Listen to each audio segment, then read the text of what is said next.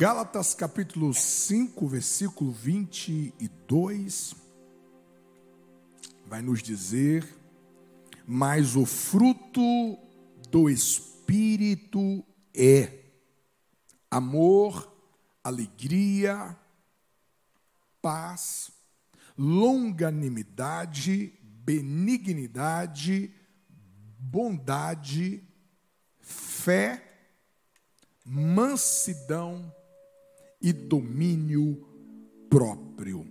Senhor Jesus, conduz ao nosso entendimento a esta palavra, tornando-o cativo a mesma. No poderoso nome de Jesus, no santo sangue de Jesus Cristo. Amém. A nossa intenção é trazer o seu coração a uma busca em favor dessas virtudes. O fruto do Espírito é este lugar que Deus deseja que nós estejamos. O desejo de Deus é que nós venhamos viver essa realidade que está à disposição de todos nós. Na minha primeira intervenção, eu trouxe pelo menos cinco lições que deve me convencer a ter o fruto do Espírito como foco da minha espiritualidade. Cinco lições pela qual o fruto do Espírito deve fazer parte das minhas orações, deve fazer parte das minhas petições ao Senhor. Eu disse que o fruto do Espírito é o antídoto contra o pecado. Qualquer pecado que você esteja lutando, o fruto do Espírito será este antídoto para você não ceder a essa tentação. Disse também que o fruto do Espírito é a simplificação da vida cristã. Percebe que quando Paulo falará a respeito uh, das obras do Espírito, ele utilizará plural, as obras são existe uma diversi, uma diversi, uma diversidade. Há uma diversidade de opções, de alternativas, de caminhos pela qual as obras da carne queira nos tragar. Mas quando ele vai falar sobre o fruto, ele não diz que o fruto do Espírito são, o fruto do Espírito é. Tudo que nós trabalhamos até aqui fala de uma única coisa. A vida cristã, ela é simples. Nós dissemos que se você busca a vontade de Deus, o que Deus quer de mim no meu trabalho, o que Deus quer de mim na minha família, o que Deus quer de mim nessa cidade, é muito simples. O que Deus quer é que essas virtudes do Espírito, este fruto do Espírito, apareça através do seu tratar a vida e o seu tratar as pessoas. O fruto do Espírito é o perfeito retrato de Cristo. Nós temos ouvido sempre que nós somos chamados a parecer com Cristo, a imitar a Cristo. Aliás, Paulo vai dizer a Romanos capítulo 8, 29, que nós fomos predestinados a sermos conforme a imagem de Cristo Jesus. Como que eu pareço com Cristo? Como que eu imito o caráter de Cristo? O fruto do Espírito vai nos dizer: você reflete Cristo praticando todas essas virtudes. Nós dissemos que o fruto do Espírito é o único caminho que vai lhe conferir autoridade no mundo espiritual. Se você violar qualquer um desses princípios, você perderá autoridade no mundo espiritual diante dos principados e das potestades. O fruto do Espírito te prepara para qualquer qualquer situação da sua vida. Você imagina você ter à sua disposição recursos que qualquer situação, qualquer realidade, seja o luto, seja perda, seja bênção, seja vitória, seja derrota, seja fracasso, seja qualquer for, qual for a, a agenda da vida para você.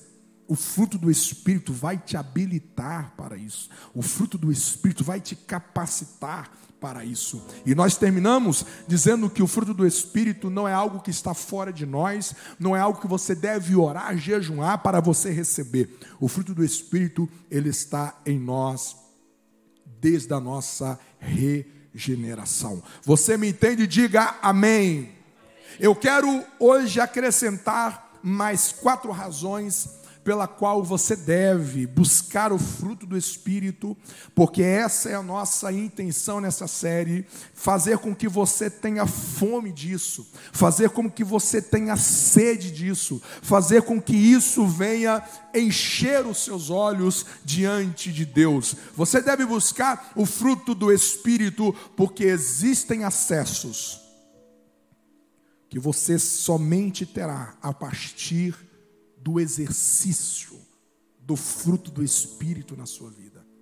Existem portas que só se abrirão se o fruto do Espírito estiver em evidência na sua vida, nas suas palavras, no seu trato. Percebe que o, a última parte do versículo 21 vai dizer que as obras do Espírito fará com que não herda o reino de Deus.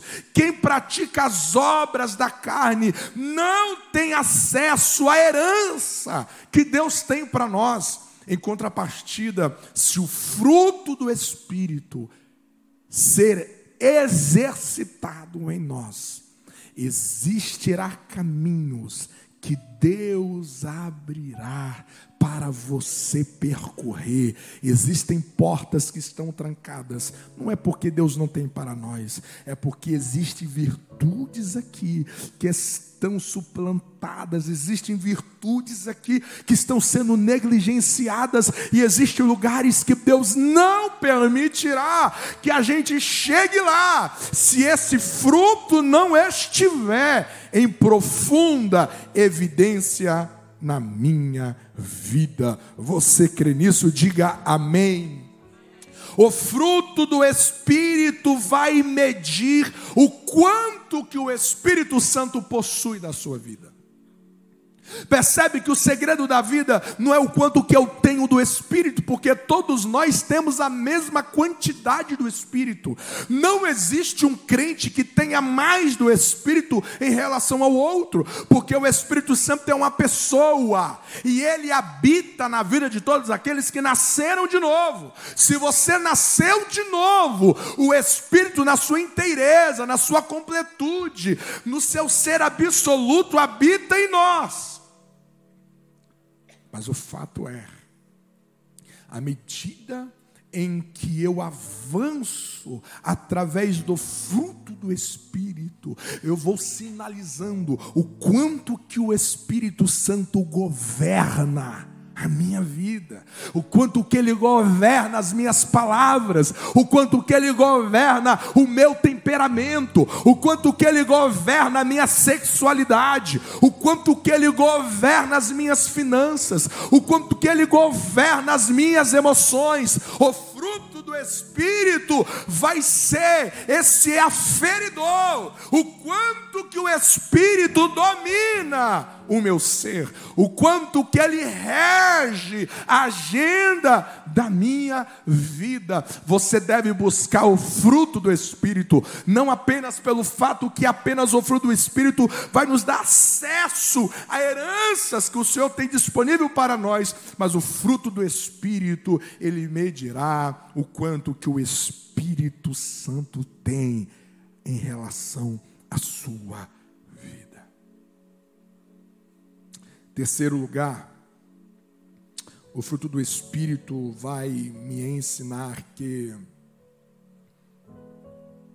a nossa esterilidade não tem justificativas. Não há. Qual é a justificativa de eu ser um cristão, de eu ter nascido de novo e as pessoas à minha volta não estão experimentando desse fruto? Qual é a justificativa de eu dizer que o meu nome está escrito no livro da vida, mas a minha esposa não desfruta deste fruto, os meus filhos não se alimentam desse fruto, as pessoas que convivem comigo no trabalho, a minha parentela, eles não se alimentam desse fruto, porque é apenas folhas, existe apenas uma falácia, existe apenas uh, teorias. E a pergunta é: qual é a justificativa? Qual é a justificativa pela qual este fruto não tem fluído em mim? É falta de palavra, a palavra está ao meu dispor. É falta de oração. O véu foi rasgado. Não falta sol. O sol da justiça está à nossa disposição.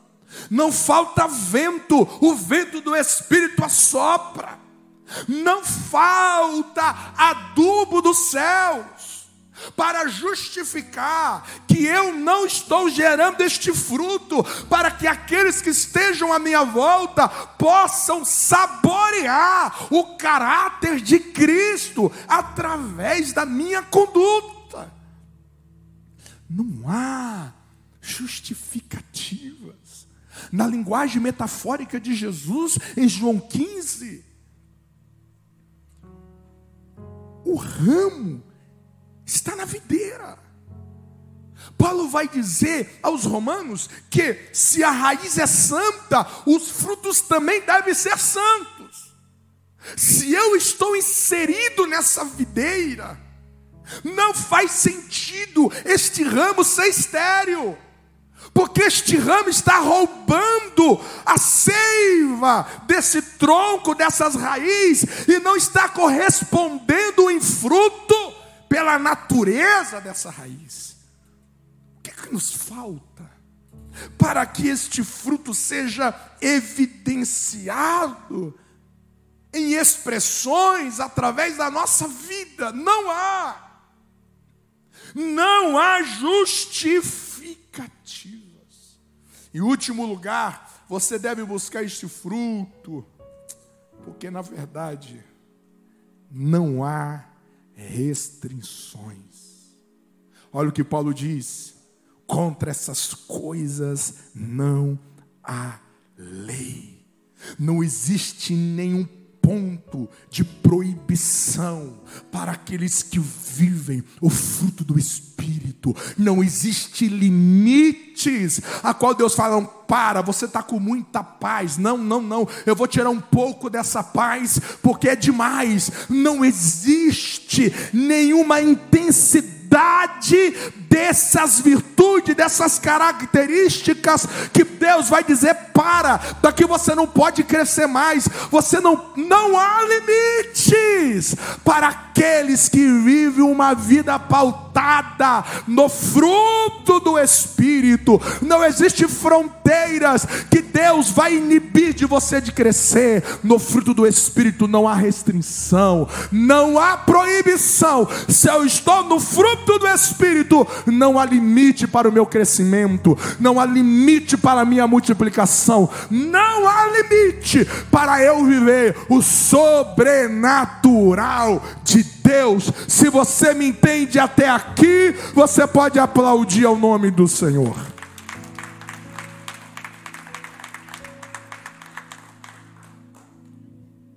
Tendo dito isso, Você deve memorizar cada característica dessas virtudes. Porque é a nossa vida. A primeira tríade, Deus nos chama para viver um amor intenso por Ele. Qual, eu lembro de uma mensagem que o pastor Jair trouxe a nós, na época da reforma, o ano passado. Nós estávamos ali no nosso salão social. E ele vai falar a respeito do primeiro mais importante mandamento. Se nós falharmos nesse mandamento, nós falharemos em todos os outros. Se eu falhar no meu amor para com Deus, eu falharei no meu amor para com meu cônjuge, para com os meus filhos, para com os meus pais, para com as pessoas à minha volta. A primeira tríade é um grito de Deus: ame ao Senhor teu Deus de todo o seu coração, de toda a sua alma, de todo o seu entendimento, com todas as suas forças. A sua vida depende disso. Viva esta alegria pujante, contagiante, vibrante Viva esse brilho nos olhos em relação ao seu Pai celestial, em relação ao teu Deus. Tudo que você for fazer para a glória de Deus, faça em celebração, faça com uma alegria abundante. A paz que excede todo entendimento. Não há mais uma barreira entre nós, não há mais uma inimizade entre nós. Há uma paz, há uma paz, uma paz de Deus que reina em nossos corações. O fruto do Espírito nos conduz a essa tríade divina aonde que eu estou blindado com o amor, eu estou blindado com essa alegria e eu estou blindado com essa paz. Mas o texto continua dizendo: olhe para o lado, olhe para as pessoas, olhe para os seus relacionamentos. Lembre-se, você precisa de paciência para isso. Você precisa de longanimidade. Você se lembra que alguém já gritou dizendo: Pastor, o meu pavio é curto.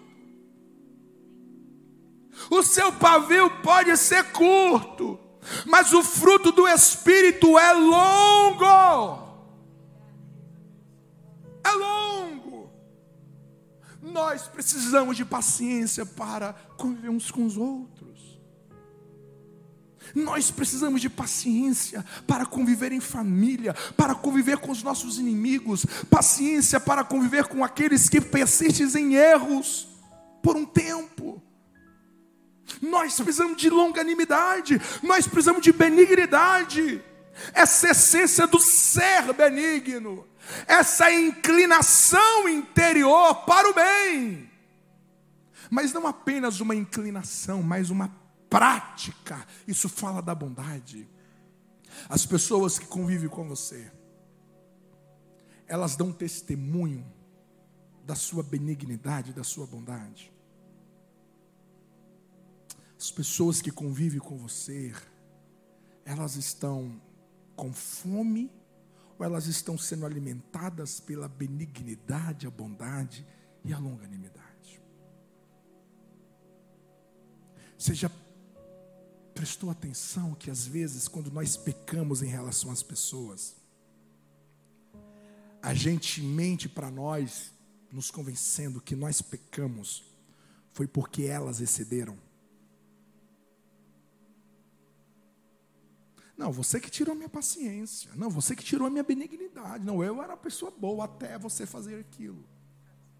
A gente nunca olha para o espelho e diz assim: Eu pequei porque me faltou paciência, me faltou benignidade em relação àquele, me faltou bondade em relação a ela. Geralmente, nós justificamos a partir dos outros. A gente não assume a responsabilidade que a nossa falha, quando nós pecamos relacionalmente, nós estamos quebrando esses princípios. Aí você vai dizer: Ah, pastor, você não sabe o que ele fez, você não sabe o quanto que ele foi desaforado, você não sabe como que ela foi afoita, você não sabe o quanto que ele foi baixo comigo. Então,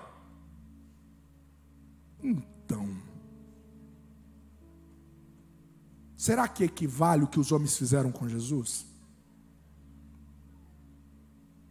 Será que equivale o que eles fizeram com Paulo e Silas na prisão? Será que equivale o que Jesus viveu entre os discípulos, seu amigo íntimo? Será que equivale o que, o que essa pessoa fez em relação a você? equivale à pressão que Jesus recebia para que ele violasse isso para que ele violasse a sua paciência em relação a Pedro, para que ele violasse a sua benignidade em relação às pessoas, a sua bondade em relação a Judas, em relação aos leprosos, em relação ao publicano Zaqueu, em relação àquela mulher que foi flagrada no ato de adultério. Será que Jesus não recebeu pressão suficiente para que ele não violasse a sua benignidade, a sua bondade em relação ao ladrão da cruz. Mas por que, que ele não violou? Por que, que ele não quebrou? É porque o Espírito Santo não tinha parte de Jesus. O Espírito Santo não tinha metade de Jesus.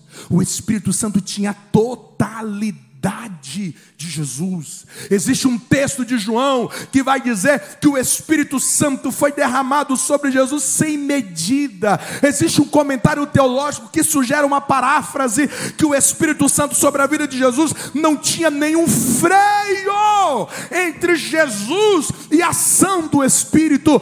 Tudo que o Espírito queria fluir, tudo que o Espírito Santo queria se mover, tudo que o Espírito queria se expressar, não havia nenhum freio em Jesus para inibir a ação do Espírito. Então, quando eu pecar relacionalmente, eu preciso assumir um arrependimento que em mim faltou, uma expressão maior um sabor maior do fruto da benignidade, da bondade e da longanimidade. Porque no dia do juízo, todas essas narrativas de explicações de terceiros não vai valer em nada naquele dia. Como está as digitais da longanimidade, da benignidade, da bondade?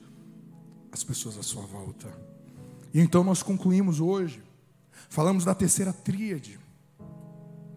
Se a primeira tríade fala primariamente na verticalidade, e é claro que isso se aplica para todas as outras direções. Se a segunda tríade primariamente se aplica à nossa horizontalidade, mas também se aplica em todas as outras direções, a terceira e última tríade é um chamado para a nossa interioridade. O meu viver comigo mesmo o meu viver com a minha estrutura do ser, com os fundamentos da minha existência, dos meus valores, comigo mesmo. E Paulo termina falando a respeito de fé. Fé. Você sabia que fé é uma abreviatura de fiel? Você sabia que fiel é uma abreviação de fidelidade? Então, na verdade, fé é fidelidade, pistes fidelidade, uma relação ao caráter de Deus, uma relação de fidelidade ao caráter de Deus. Fidelidade é essa relação com o caráter de Deus.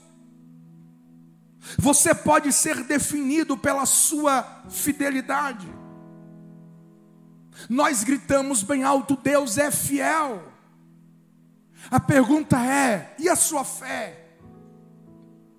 Você lê comigo em Romanos 1 e você vai lembrar que Paulo diz assim: Eu não me envergonho do Evangelho. Do Evangelho. Eu não me envergonho do Evangelho de Deus. Para a salvação de todo aquele que nele crê. A justiça de Deus de fé em fé. Aí é interessante que quando nós chegamos no capítulo 11, o capítulo mais mais prático sobre fé, em relação a conceito, em relação à prática. Deus vai dizer que para aquele homem chamado Abraão, considerado o pai da fé, a Bíblia vai dizer que Deus olha para ele e Deus olha para os demais, e o texto diz: e Deus não se envergonhava deles. Olha que coisa interessante. Paulo olha para Deus e fala: Eu não me envergonho de ti. E Deus olha e diz assim: Eu também não me envergonho de você. quando eu olho para a sua fé, quando eu olho para a vossa fé, quando Deus olha para a sua fé, Deus se envergonha ele sente prazer em olhar para o nível da sua fé, da sua fidelidade ao caráter dele? a sua fidelidade no que ele disse, a sua fidelidade em relação ao que está escrito. Deus pode olhar para nós e dizer: Este meu filho, ele não vive pautado no aparente, ele não vive pautado naquilo que é visível aos olhos, ele vive pautado num relacionamento com o meu caráter com meu caráter, com a minha santidade. Ele pauta, ele confia no meu amor. Que muitas vezes aparentemente as coisas parecem nos dizer o contrário, mas ele confia no meu caráter. Homem de fé, é o Abraão saindo da casa, deixando a parentela, deixando a sua casa, da sua família, e indo para uma terra que nunca havia conhecido ele confia no caráter, ele se relaciona com o caráter de Deus e ali descansa. Você tem sido um homem de fé, você tem sido uma mulher de fé. Ou você é alguém que tem andado por vistas.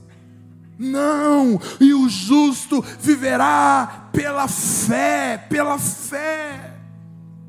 Seja um homem de fé. Seja uma mulher de fidelidade ao caráter de Deus. Respire descansando em Deus. Respire entregando-se na palavra que Deus disse.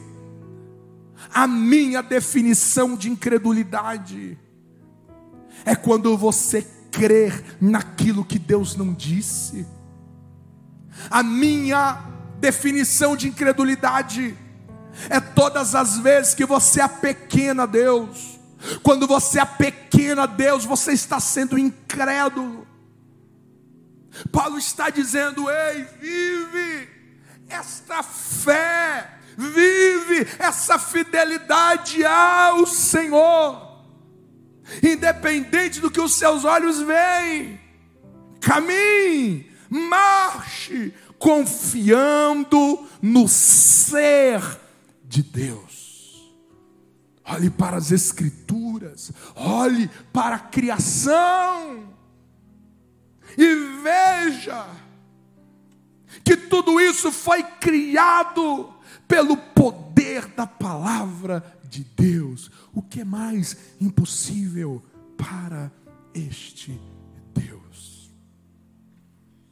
Seja um homem de fé, seja alguém de convicção, seja alguém de certezas. Você me entende? Diga amém. Não há em mim desconfiança do caráter de Deus. Ser fé, fidelidade ao Senhor. Porventura, quando o filho do homem vier, achará fé na terra. Não deixa que os seus recursos financeiros lhe faça flertar com a incredulidade. Não deixa que o conforto proporcionado pelas suas conquistas lhe torna escravo do que é aparente. Fé, fidelidade, o Espírito tem plantado dentro de nós essa fé essa fidelidade. Amém. Penúltimo lugar, a mansidão. Você é alguém ácido. Você é alguém áspero. Quando as pessoas te tocam, quando as pessoas convivem com você, Você é alguém que se ira facilmente. Você é alguém cujo ódio tem uma larga hospedagem em você. Você é alguém que perde a calma, perde o equilíbrio. Quando as coisas não saem segundo o planejado. Quando falta o dinheiro. Quando você sente perdas. Quando você sente perseguição tudo isso é suficiente para tirar sua sanidade. A sua esposa tem conseguido tirar a sua sanidade. O seu marido tem tirado a sua sanidade, os seus pais têm te tirado a sanidade. O trabalho, o emprego, a profissão, os parentes. Jesus está dizendo: existe uma mansidão em mim. Vinde a mim e aprendei de mim, que eu sou manso e humilde de coração. Não existe uma prepotência, uma arrogância, uma presunção em mim, uma soberba em mim. A ira desmedida, o ódio descontrolado, jamais assumirá o volante das minhas intenções, das minhas motivações, dos meus temperamentos, das minhas emoções. Seja alguém manso, é o que o Espírito Santo quer nos tornar através do seu fruto apesar da dor, apesar do sofrimento, a mansidão permanecer viva em nós. A nossa vida não pode ser uma ameaça para ninguém. Ser uma pessoa mansa, ser uma pessoa sóbria, ser uma pessoa sem excessos, ser uma pessoa equilibrada ser uma pessoa com ternura, com gentileza. Em último lugar, Paulo vai dizer: olha, para você conviver com você mesmo, fé, seja manso, seja manso. Você já viu aquela placa que diz assim: Cuidado. Cão manso, mas o dono bravo. Paulo vai dizer: olha, domínio próprio, temperança, domínio próprio. E isso faz toda uma conexão com as obras da carne. Porque, como foi dito na abertura dessa série, as obras da carne está eh, dentro. Está dentro. É por isso que a definição que eu tenho de santidade não é você se proteger do mal que os outros podem fazer a você. Ah, eu preciso ser santo, então eu preciso me proteger dos meus irmãos, eu preciso me proteger do meu colega de trabalho, eu preciso colocar um escudo, eu preciso manter distância, porque ele é tóxico demais. Então, para eu ser santo, eu preciso me proteger das malignidades deles. Santidade não tem a ver em você se proteger do mal que o outro pode te causar. Porque quando Jeremias vai falar sobre enganoso, não é o coração do outro ao meu respeito. Jesus não vai falar só, olha, cuidado com o que entra no coração, hein? Cuidado. Não.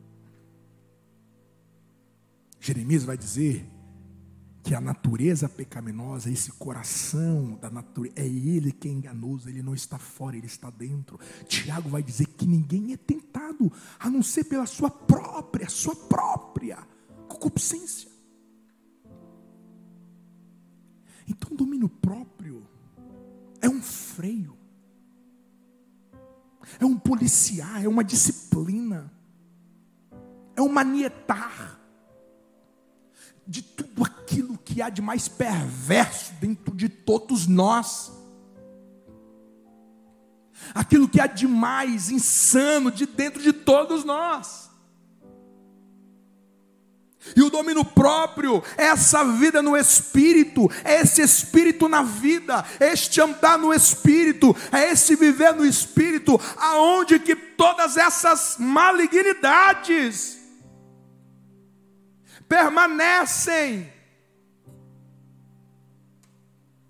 amortecidas, policiadas, neutralizadas. Morrer nunca morre. Paulo diz: como morto. Mas enquanto estivermos respirando, nunca vai morrer. Vai desmaiar, vai ficar em coma, mas nunca morre. Conhece aquela história? do Martinho Lutero, que diz que quando ele foi batizar, ele pensou: ao eu batizar, eu, com, eu vou matar afogado a minha natureza pecaminosa, até que eu descobri que a danada sabe nadar. Não morre, mas você consegue neutralizá-la. Você tem permitido que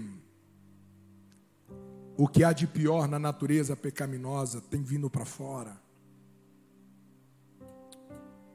Você tem aberto a fechadura? Você tem baixado as guardas? Você tem fragilizado a luta? Gente, que grandeza, que grandeza, que grandeza. Você está diante da vida e existe uma situação diante de você e o diabo quer, quer fazer com que esse vulcão entre em erupção. Essa é a nossa diferença em relação à tentação de Jesus.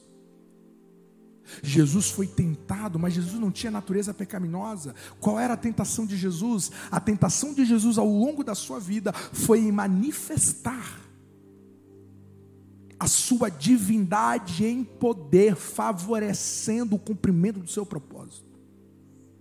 Quando ele estava com fome, a sua tentação foi usar o poder que havia nele como Deus, em fazer que durante 40 dias ele não sentisse fome. A sua tentação foi, ao dor da cruz, ele usar o seu poder para anestesiar a sua carne. A tentação de Jesus foi manifestar a sua, a sua divindade em favor do cumprimento do seu propósito, para amortecer a sua luta como ser humano. A nossa luta é não manifestar a natureza pecaminosa. E Paulo está dizendo: no espírito, no espírito, existe um freio que você pode ter em relação ao que há de pior, de mais cruel de dentro de todos nós. Somente através do fruto do Espírito. Então não faz sentido eu viver a minha vida, não pautado nisso, não orar nisso. Não faz sentido eu ser um cristão e não saber nem de memória essas virtudes para que eu possa andar pedindo elas, para que eu possa orar clamando por elas. Não faz sentido. O meu caráter, a minha salvação, o jeito de ser marido, o jeito de eu ser um filho, de eu ser um pai, de eu ser um pastor, de eu ser um líder, um trabalhador, passa pela minha relação com este fruto. Eu não posso negligenciá-lo, eu não posso ignorá-lo.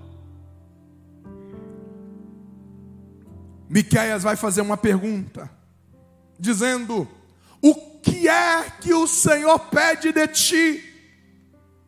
E ele vai dizer: O que Deus pede de vós é a benignidade, é a justiça e a humildade.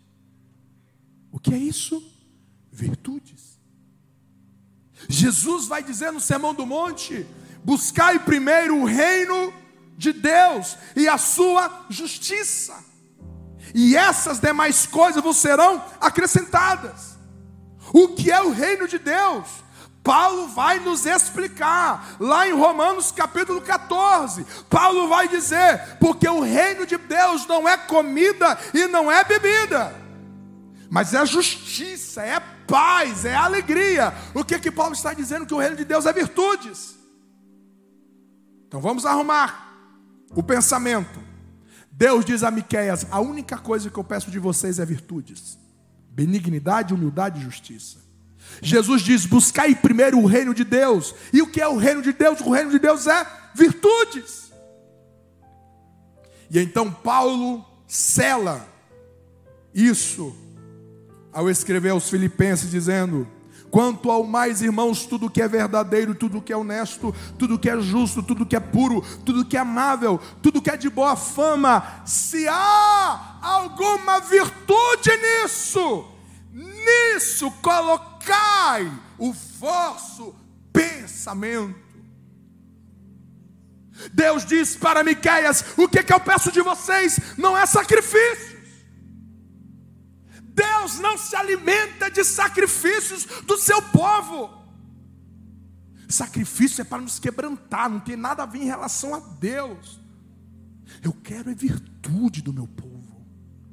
Vem Jesus gritando: buscai primeiro virtudes. Se você chegar diante de Deus com um propósito, você chegar diante de Deus com uma campanha, você chegar diante de Deus com uma vida de oração, qual é a primeira coisa que eu devo pedir para Deus? Virtudes.